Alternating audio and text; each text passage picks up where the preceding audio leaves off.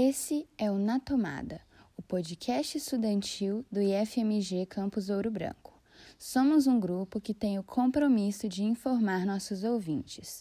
E esse é o episódio 16, temporada 1.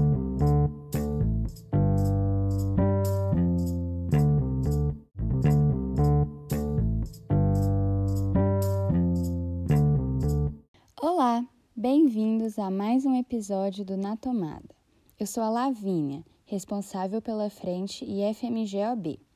No episódio de hoje, eu entrevisto o Rafael Marinho, professor de física e coordenador do projeto Bate Tambor. Também entrevisto o bolsista desse projeto, José Roberto. Nós conversamos sobre o carisma desse projeto, que é muito querido por todos no campus, e também falamos sobre sua história, sua herança cultural e musical, que é importantíssima.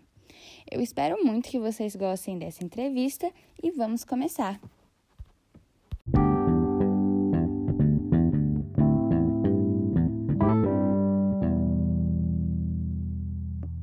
É, primeiro, eu quero parabenizar vocês pelo Bate Tambor, que já é um projeto que está atuando desde 2018. Eu lembro que quando eu entrei no IF, eu fiquei deslumbrada com o projeto e tal. Ele é muito legal mesmo. Então, eu queria saber por quem ele foi idealizado e qual é o principal propósito de desenvolvê-lo. É, então, acho que essa pergunta talvez vale a pena responder, né, José? Porque... Sim, sim, Rafa. Tá. É, então, assim, a história começa, Lavínia, no final de 2017, né? Eu tava, eu é, sempre é, tive uma relação com a música, assim, né? Eu toco viol, pouquinho, né? De violão, tem algumas composições. E eu já vim estudando percussão, fazendo aula mesmo, né? Numa escola aqui em Ouro Branco, há pouco mais de um ano, né? Isso final de 2017. E já estava apaixonado com a ideia de percussão. Acho que a escola já tinha o coral e eu tinha uma ideia de montar algo como se fosse o coral, só que em vez de usar vozes, usasse percussão. Eu queria montar um grupo de percussão, né? sem nenhum foco ainda, assim, sem pensar em, em nenhum objetivo específico. É, e aí, né, convidei, inclusive, uma pessoa que seria instrutora, né? Assim como no coral você tem um coralista, teria um instrutor. Acontece que no, no verão, no, no, no, inverno, teve um curso de verão lá em BH, no instituto chamado Instituto Tambor Mineiro, é um instituto vinculado ao, ao Maurício Tizumba, né, um artista é, belo-horizontino, né, negro, e que tem essa pegada é, na cultura afro-mineira muito forte, muito presente na música que ele faz, né? Apesar de ser música popular, ele traz esse universo tradicional é, que vem dessa, dessa cultura religiosa afro-mineira. Né? E eu fui fazer um curso de verão, que eles chamavam de curso de tambor, né? Tinha vários instrumentos, né? Mas o que eu fui fazer era o de tambor, que na verdade eram as caixas de congado, né? Então, ali a gente aprendeu alguns ritmos básicos. Eu entrar em contato com esses ritmos em roda, aquilo me tocou de uma forma mu muito forte, assim. Porque você tá numa roda de tambor e você escutar 20 tambores tocando, é, é algo muito forte, acho, para muita gente, assim, não só para mim. Né? Algo que te toca muito, né? Dependendo do ambiente, então, que você tiver, quando esse som reverbera, tem um, um, uma, rever, uma, reverberação no, no, no, no espaço acústico ali, aquilo te toma de uma forma muito forte. E quando você tem um, alguém que canta naquele meio, como é o Tizumbo, que já tem uma experiência, já traz uma voz é, carregada de uma força que bebe nessa ancestralidade, tudo aquilo toca de, de, forma muito intensa. Então, sair dali e falar, não, é isso, eu vou ter que fazer um, negócio desse tipo lá, eu quero levar essa, essa galera para lá. Inicialmente, como é que eu vou levar esse, né, o tambor mineiro para lá? Tem que conversar com o Tizumba, conversar com o Santoni, que era o instrutor. Enfim, saí com essa ideia, conversei com, com o professor de percussão que eu estava conversando aqui, né? E aí acabou que as coisas se modificaram ao longo do caminho, né? Primeiro, não teria recurso para trazer eles aqui. Tambor Mineiro para fazer um curso aqui, uma extensão do curso de BH. Na verdade, não tinha verba nem mesmo para pagar o instrutor para atuar no, no, no, no, né, como instrutor do projeto, né, que eu estava pensando em criar, o instrutor aqui de, de Ouro Branco, não havia, né? E para complementar, ele que poderia até vir de boa vontade, vir de, né, de favor, né, que não seria o ideal, é, acabou passando num, numa universidade, um curso em uma universidade em outra cidade e mudou. Então aí acabou, assim, eu fiquei com o seguinte dilema, né? Ou eu, eu assumo esse, esse, essa tarefa de, de, ter, de fazer instrução ou né, de dar as aulas do, do, projeto, né, de liderar isso, ou não vai acontecer. Aí eu assumi isso, né? Tava muito cru ainda na época, ainda, ainda estou, né? Mas assim, na época mais ainda, né? Um ano e pouco só de contato com o universo percussivo, então, é, mas resolvi formar e resolvi dar essa cara do que eu vi lá no, no, no tambor mineiro, essa cara de, de, de, de, essa cara não, essa, esse, essa, esse foco no que a gente chamava na época de ritmos afro-mineiros para o projeto. Primeiro porque teria um vínculo com a cultura do nosso estado, né? E, segundo, porque teria um foco, né? Não seria uma coisa totalmente aberta que a gente não sabe por onde caminhar, porque o universo rítmico e percussivo é infinito. Ele não, não tem fim. Se você não tem um foco para onde trabalhar, vira um, né? Se você vai num, num, num, num projeto como a Cafra aqui de Ouro Branco, eles têm um foco, eles têm um tipo de ritmo que eles abordam, eles têm um foco e por isso conseguem fazer bem. Se vira um grupo assim, ah, um grupo de percussão, vai tocar o quê? Tudo? Não toca nada, né? Então resolvi pensar nesse, nesse universo, assim. Né? E aí é claro que eu tive que correr atrás em muitos aspectos, né? Tanto aspectos de falar, ó, tem treinar. Aí foi até essa, essa relação de treinar todo, praticar todos os dias o instrumento, né? Que eu comecei nessa época que eu teria que, que dar as aulas e que eu mantenho até hoje, né? Até hoje, todo dia, é, eu, eu pratico, né? Pelo menos meia hora, uma hora por dia, né? Dos instrumentos de percussão que eu toco, que veio nessa época. Então, eu tive que correr atrás muito disso, né? Atrás de estudar um pouco, porque eu também era uma pessoa que não tinha esse contato é, com esse universo, com essas tradições afro-mineiras, das quais os ritmos que a gente tocaria é, teriam essa influência, né? Assim, a gente tocaria ritmos que são informados, que são influenciados por alguns contextos culturais, algumas tradições culturais específicas, e eu não tinha contato com elas. Por exemplo, o universo do Congado. Né? Eu não tinha. Então, também tive que correr atrás. Então, fui correr atrás do Congado aqui da cidade, fui conversar com com o, o pessoal do Congado, fui ver os ensaios deles, né? Fui correr atrás de dissertações, livros que descreviam isso aí, né? E, enfim, fui conversar com pessoas que já tinham estudado é, e já tinham estado dentro do, do, desse universo para aprender um pouco. Então, foi um processo bem tenso, assim, essa época de, de aprendizagem, de tentar trazer. Ainda assim, claro, né? Em dois meses, cheguei ainda assim muito cru, né? E, e, mas a gente começou, né? Botou a coisa em movimento. Então o processo do início é isso. Assim. Depois eu quero voltar nessa questão dos ritmos afro-mineiros e afro-brasileiros, como você comentou, mas eu quero saber um pouco sobre como o bate-tambor se encontra na atualidade também. Se vocês continuam com a mesma visão de quando o projeto foi iniciado ou se ela já se amplificou para alguma coisa maior? Então, primeiro, hoje eu acho que com o passar do tempo, a gente foi entendendo que não era só juntar e tocar tambor, né?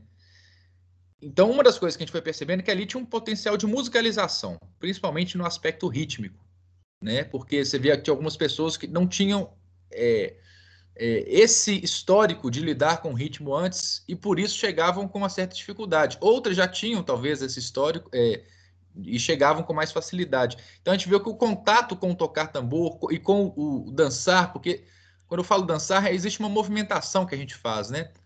Isso ajudava a pessoa a, a ter contato com aspectos musicais que ela nunca teve. Então fomos percebendo esse potencial de musicalização, né? Então, tanto no sentido técnico, no, né, no sentido de saber tocar, de, de ter a destreza para tocar o instrumento, né, de, de saber cantar. Saber que eu falo assim, não é saber cantar afinado, mas é saber soltar a voz, é mais o dispor, se dispor a soltar a voz, né? Tem pessoas chegam tímidas. Então, tudo isso é, faz parte de uma musicalização. E recentemente eu tenho compreendido essa musicalização como algo até mais amplo, né?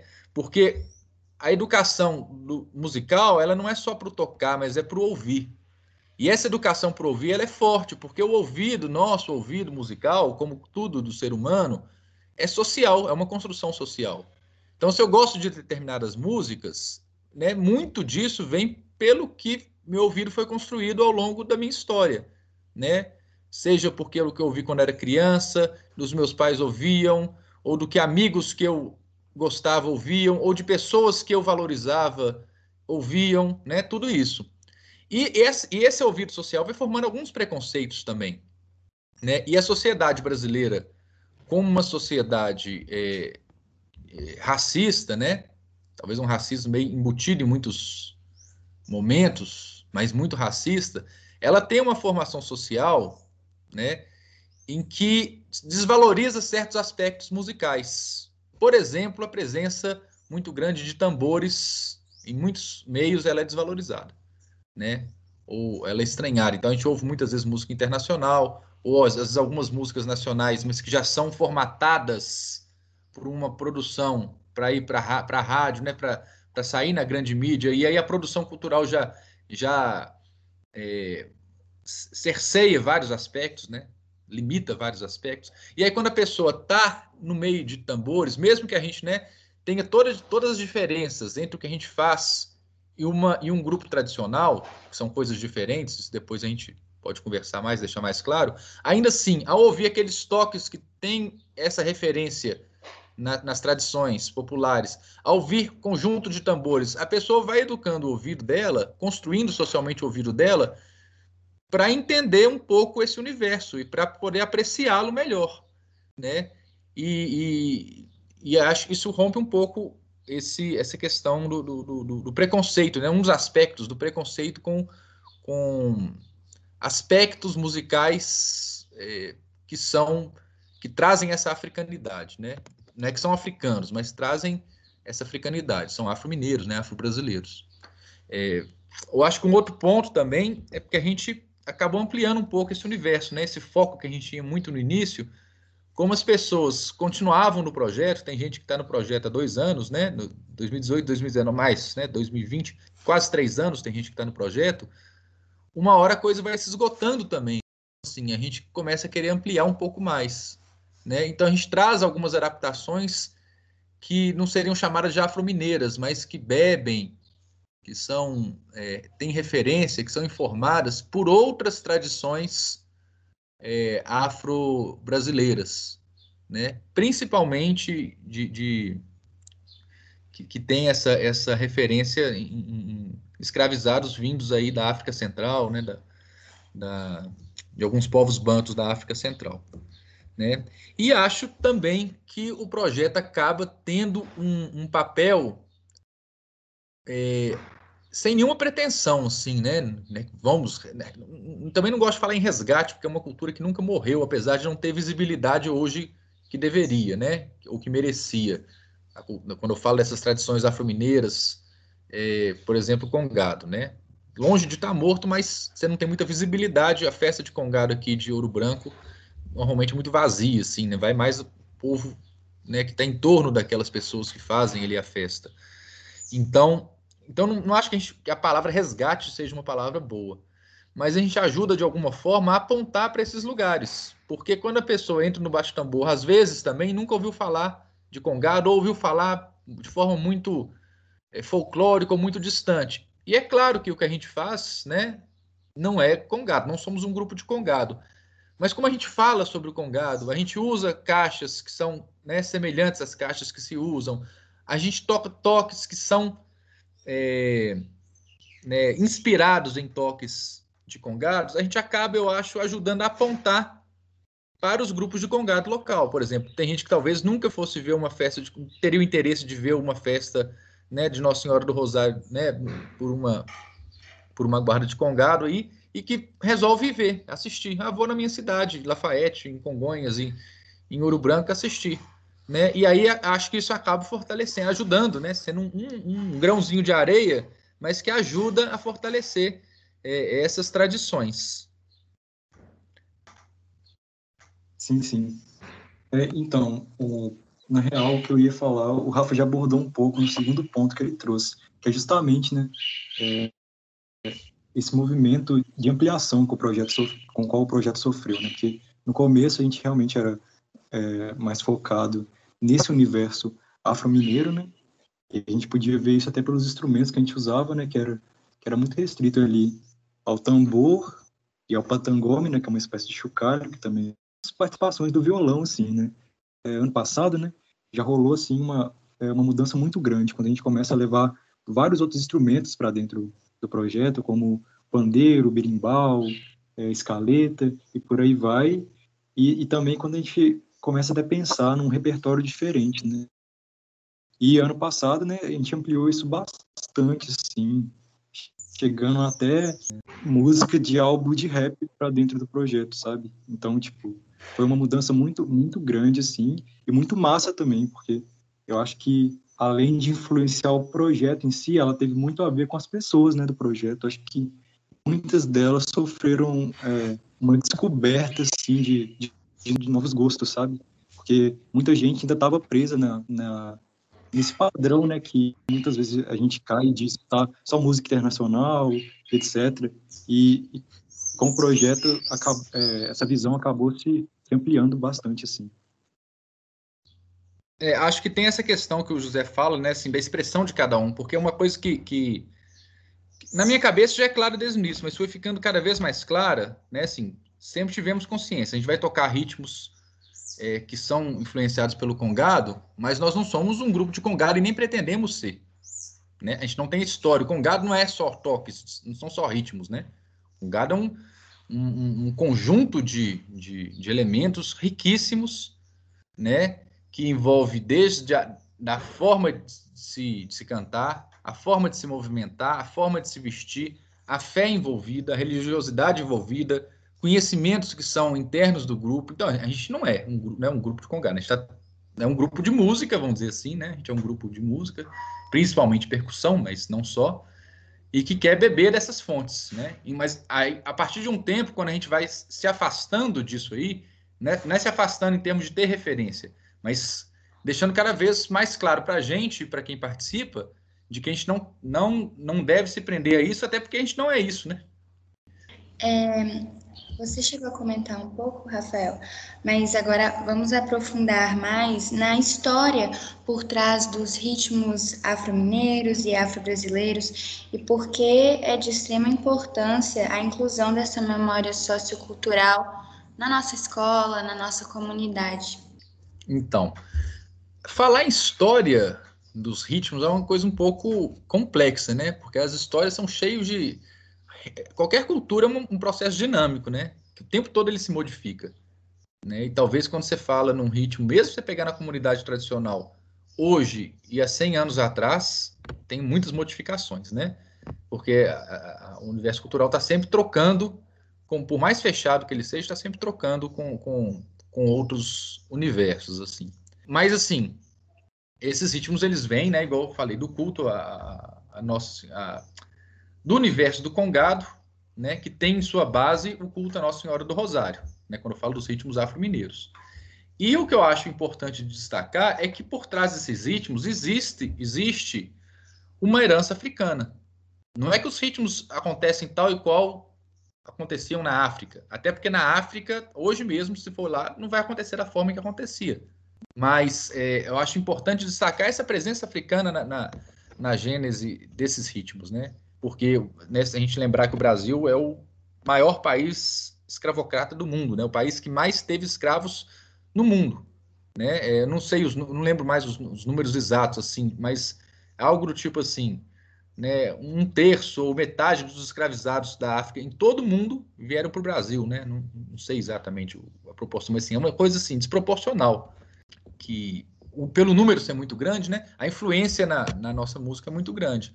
Então, desde esses ritmos afro-mineiros, ao que a gente chama de ritmos afro-brasileiros, até ritmos populares, quando a gente pensa no samba, quando a gente pensa no funk, que também são afro-brasileiros, é, eles têm essa, esse vínculo, essa relação ancestral com, com algumas práticas centro-africanas, principalmente assim. Mas lá na origem, assim, você tem, é, inclusive, ritmos é, que, em geral, são não só afro-brasileiros, afro mas são afro-brasileiros relacionados a algum universo é, do sagrado afro-brasileiro. Né? Então, eu, eu acho interessante saber disso, porque é, é um pouco essas, essas religiões é, dessa matriz, de matriz é, afro-brasileira, né? afro-mineira, afro-brasileira, elas são, tem, sofrem muito preconceito hoje em dia, né? Muito preconceito hoje em dia, mas elas têm uma importância não só né, para a questão da religiosidade e para é, quem vive de fato aquela religião, mas para toda a formação musical do que a gente que a gente tem como brasileiro hoje, né? Para toda essa formação, né? Há presentes aí, né? E eu acho que quando a gente educa nossos ouvidos para ouvir esses elementos, cada vez mais percebê-los e reconhecê-los, eu acho que é uma contribuição para de alguma forma até mesmo romper o preconceito, né? apesar de não ter ingenuidade de que isso vá resolver as questões, não, não acho que é isso que vai resolver, né? mas é, um, é uma contribuição para isso, né? E é uma pro, contribuição para dar voz, né? Para dar voz não, para reconhecer, né? É, é, como você falou, né? Essa memória é, é, cultural, essa memória social, né? Acho que são é um, um, uma contribuição para isso, assim. Então, é, eu, sobre isso eu gostaria de comentar que, como o Rafa já salientou diversas vezes, né? A gente não é um grupo de congado propriamente dito e nem nada do tipo. A gente é um grupo né, de percussão que, que bebe um pouco dessas raízes. Só que aí, eu acho que nessa questão aí, a partir do momento que a gente tem contato com essa cultura, assim, que a gente estuda ela, acho que se a gente tiver como, como mostrar, sabe? Mostrar mesmo, assim, para as pessoas que estão ao nosso redor, o, que são que essas coisas existem. Eu acho que a gente deve fazer isso. Eu acho que é de extrema importância, assim, porque é, a gente vive no, numa sociedade, né, que que é, que não dá atenção devida para para esses elementos, né, que constituem nossa cultura. Então a, acaba que a partir do momento que, que a gente tem esse contato, acho que se a gente vai mostrando para as pessoas, a gente acaba até ajudando a é, a desmistificar algumas coisas assim, sabe? Porque a gente, não que a gente vai, vai fazer alguma transformação direta, mas a gente vai é, instigar as pessoas a, a procurar mais, sabe? A se informar mais sobre as coisas.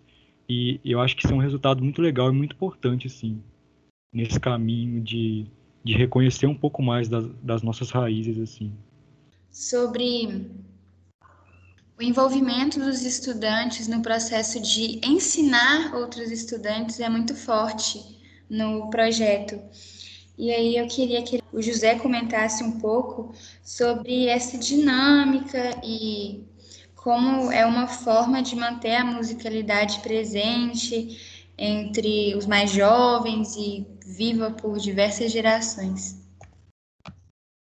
da minha parte, enquanto coordenador do projeto, eu acho que esse processo de, de um aluno passar para o outro, ele, ele tornou o projeto vivo. Eu acho que se não fosse por isso, talvez o projeto, né, talvez existiria ainda, mas não com essa força que ele tem. Eu acho que foi fundamental, né, reconhecendo o valor lá desde o Caleb, que foi o primeiro bolsista que já começou a fazer isso.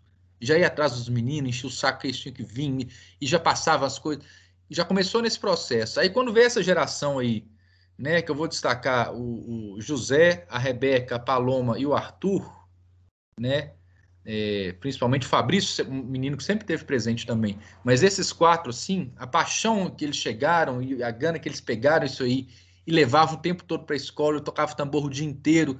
Isso contribuiu demais para aumentar o número de participantes, sabe, e de, e de conquistar a escola mesmo. Então, acho que esse foi, foi um movimento muito legal, sim, e, e, que também aconteceu de uma forma natural, assim. É, acho que ele começa, né? Ele começa, acho que o Rafa falou sobre isso, com o Caleb mesmo, né? Que foi o, o primeiro bolsista do projeto e era um estudante também né? da Metalurgia 1. E, e ele que começou, né? Esse primeiro movimento inicial, assim, de, de passar alguns ritmos, de apresentar o projeto, né? Para alguns estudantes mas eu acho que isso realmente se intensificou depois, né? Quando eu, Rebeca e Paloma entramos e posteriormente o Arthur, né? Porque nós quatro não entramos juntos, né? Primeiro foi eu e as meninas e depois o Arthur. É, e eu acho que é, foi, foi um resultado da nossa, da nossa paixão assim mesmo. A gente, a gente passou a curtir muito toda essa questão assim de tocar e de, e de explorar esse universo. E a gente acabou querendo fazer isso o tempo inteiro, assim, o máximo de tempo possível. Então, a gente a gente ficava com tambor na escola praticamente todo dia e sempre tocando e e aí e daí se iniciou esse processo assim, né? As pessoas viam que a gente estava tocando e acabavam se interessando, assim, né? Porque não é muito comum, né? Estar lá de boa na escola, no horário de intervalo e do nada aparecem pessoas tocando instrumentos assim, né? Aí acabou é, estabelecendo muitos canais de troca, assim, né? Que a gente ia lá, entregava o tambor para a pessoa, mostrava o básico ali mesmo, só para sanar a curiosidade dela momentaneamente, mas acho que a partir disso, assim, umas sementes foram sendo plantadas, assim, e o que, o que, é, que foi muito importante para o projeto, né? Porque a gente iniciou 2019 com, com muita gente interessada, é, na metade de 2019 a gente até abriu mais uma turma, assim, né? Porque tinha mais uma galera querendo participar. E eu acho que isso foi muito interessante, assim, porque também no meio desse processo tiveram pessoas que, que tiveram contato com música pela primeira vez, assim, sabe? De pegar um instrumento assim mesmo e tentar fazer alguma coisa. O próprio Arthur, né, que, que veio fazer parte desse nosso grupo, assim, né? Ele, quando a gente mostrou para ele, foi, foi o primeiro contato dele, assim, sabe? ele, ele mal tinha assim é, escutado músicas é, nacionais assim que carregam as influências desse universo então eu acho que foi foi um movimento que se deu dessa forma assim. Muito muito legal. Lance de, de, ver a escola o tempo todo você chega lá e tá tocando tambor é um negócio que toda vez que eu entro lá e vejo tocando tambor fico sabe o coração parece que alegra sabe? E, e eu entendo assim né isso é muito dos alunos mas eu sinto que tenho né, que assim, sabe quando você sabe, ah, eu comecei esse negócio, sabe, você tem um orgulho danado, assim, falando, acho que esse negócio, essa, essa, ideia lá de 2017, onde ela chegou, né, a escola toda hora tá com barulho de tambor, isso me dá uma, um, uma alegria e um, um, orgulho de ter, sabe, de participar desse, desse, disso aí, né, nesse processo, assim. Isso é bonito demais mesmo. Sei, o contato é muito importante para o projeto de vocês, né? Sim. Vocês estão fazendo as coisas meio diferentes durante o isolamento social. Então, como vocês estão mantendo as atividades, no caso? Então, acho assim que esse momento de pandemia, esse isolamento, é, para tudo, eu até hoje não descobri como fazer, né? A sala de aula, né? Tá, são várias tentativas que eu vou tentando levar, mas né, que eu não sei se, se acabam funcionando, se está sendo ruim ou legal. E o projeto Bate Tambor foi um pouco assim também, né?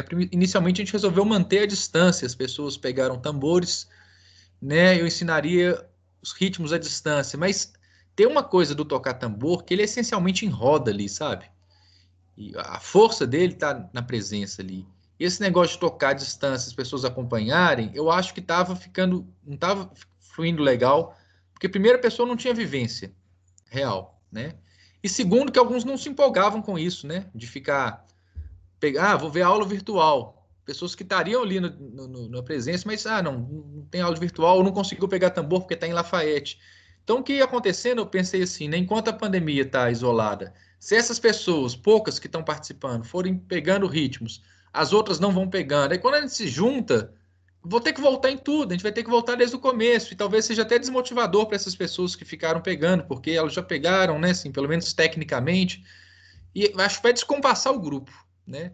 E aí a gente resolveu optar por momentos de conversa com, com outros percussionistas profissionais aí, né? E que tivessem algum vínculo, que, que bebessem também, né, de tradições é, é, afro-mineiras ou afro-brasileiras. E fizemos alguns encontros com, esse, com, essas pessoas, né? Mas também chegou uma hora que saturou. Então, assim, a gente foram várias tentativas. E a partir de ter uns, alguns meses já que a gente estruturou, que a gente fechou mais ou menos, né? Uma forma de trabalhar, que eu acho que vem dando mais ou menos certo. Que a gente fechou um grupo dentro do bate-tambor, mas não restrito só aos participantes, né? Mas que não, não, não, não, mas principalmente são os participantes do Bate Tambor, mas nem todos, né? e alguns convidados de fora, em que a gente propôs fazer um grupo de estudo de percussão afro-brasileira, no qual a gente vê alguns documentários, a gente lê alguns textos, a gente pega alguns toques, a gente conversa sobre esses toques, né? Então, passaram a ser encontros quinzenais, em que a gente fechou um grupo, né, e esse grupo vem estudando sobre percussão afro-brasileira. A proposta dessa ideia é de formação mesmo. Né? Então, os, os bolsistas e os coordenadores e colaboradores, o coordenador que sou eu e os colaboradores participam todos, né? Porque a ideia é a gente chegar, quando voltar, a gente está com mais repertório, com mais preparo, com mais amadurecimento em relação é, tanto teórico quanto prático, né? Então a ideia é fazer um grupo, fez, formar esse grupo de estudos, né? E possibilitar as pessoas que, que querem, que estão dispostas a ter essa imersão, né? Então esse é um, um grupo que funciona quinzenalmente. E paralelo a ele, alternando as semanas, né? também quinzenalmente, né? Semana sim, semana não, alternando, a gente está fazendo com o grupo de, de bolsistas e, colabor, colaboradores do projeto, né? E Marie, eu, José e Rebeca, um estudo de alguns métodos de musicalização, né? Porque a gente sente que por mais que o bate-tambor in, in, é, inclua e agregue as pessoas, ele não agrega todo mundo, porque tem pessoas que chegam com um certo grau de dificuldade né, muitas vezes por não ter vivenciado já nada de aspecto rítmico, que acabam desistindo. Né? E aí existem alguns métodos que têm algum sucesso incluir mais, né, sim. Né? Todo mundo, de alguma forma, tentar conseguir se apropriar é, da, da, da, do desenvolvimento rítmico e musical. E a gente tem feito estudo desses métodos também, né? Então, assim, vou dizer que, em resumo, depois de tentar algumas vezes e ver que a coisa não, não andou, né, durante a pandemia, nós estamos concentrando em processo de formação das pessoas que trabalham com bate-tambor. A gente está aprimorando nossa formação em termos de conhecimento sobre essas tradições das quais a gente bebe. A gente está aprimorando nosso conhecimento de música, a gente está aprimorando nossa técnica, a gente está aprimorando nosso conhecimento dessas histórias, a gente está aprimorando nosso conhecimento sobre é, didáticas de musicalização, vamos dizer assim. Então, tá, tá, a gente está aproveitando para formação mesmo, né? para momentos de formação. Então, acho que, acho que o Rafa é, respondeu essa pergunta muito bem, sim, porque ele pontuou exatamente né, o que fizemos. Só que tem, tem, um detalhe, né, que agora a gente até começou com, com uma nova atividade, que, para ser sincero, acho que o Rafa nem está sabendo, mas é, eu e a Rebeca, a gente vai começar uma série de vídeos assim no Instagram, é, em que a gente vai estar tá divulgando assim é, pequenos vídeos da gente tocando e, ou de outros integrantes do projeto tocando, nem que seja tipo tocando uma música mesmo ou, ou só no momento de lazer ou de estudo mesmo. E acho que vai, vai ser esse movimento assim, né, para para tentar criar uma aproximação, porque o nosso Instagram né, ele era movimentado principalmente por, por registros de apresentações, né? Só que agora, como não tem como fazer apresentação, a gente acabou pensando nesse nessa alternativa, né? Mas é algo que tá, tá bem recente, assim. Aí eu gostaria até de divulgar o Instagram aqui do projeto, que é Bate Tambor. Então, quem estiver escutando o podcast e se sentir interessado em, em, entrar em contato né, com, com música de alguma forma, segue a gente lá que vai estar tá começando essa série de vídeos. E, isso, e... isso é novidade para mim, não saber disso não. é, mas é isso aí, isso aí. Então, acho que agora já vou finalizar.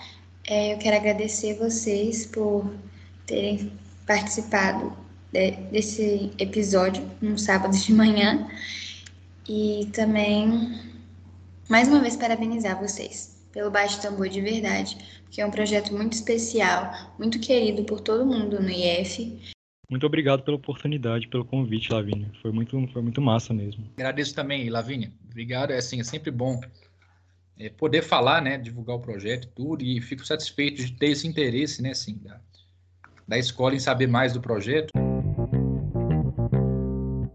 Bom, eu espero que vocês tenham gostado da entrevista e que tenha sido informativa para vocês. Agradeço imensamente o Rafael e o José Roberto por terem participado desse episódio. E como o José Roberto divulgou, vocês podem seguir o Bate Tambor no Instagram. Podem seguir o Na Tomada também, arroba NaTomadaIF. Seguindo a gente lá, vocês ficam ligados no conteúdo que vem aí nas próximas semanas. Muito obrigada a todos que ouviram até aqui e até o próximo episódio.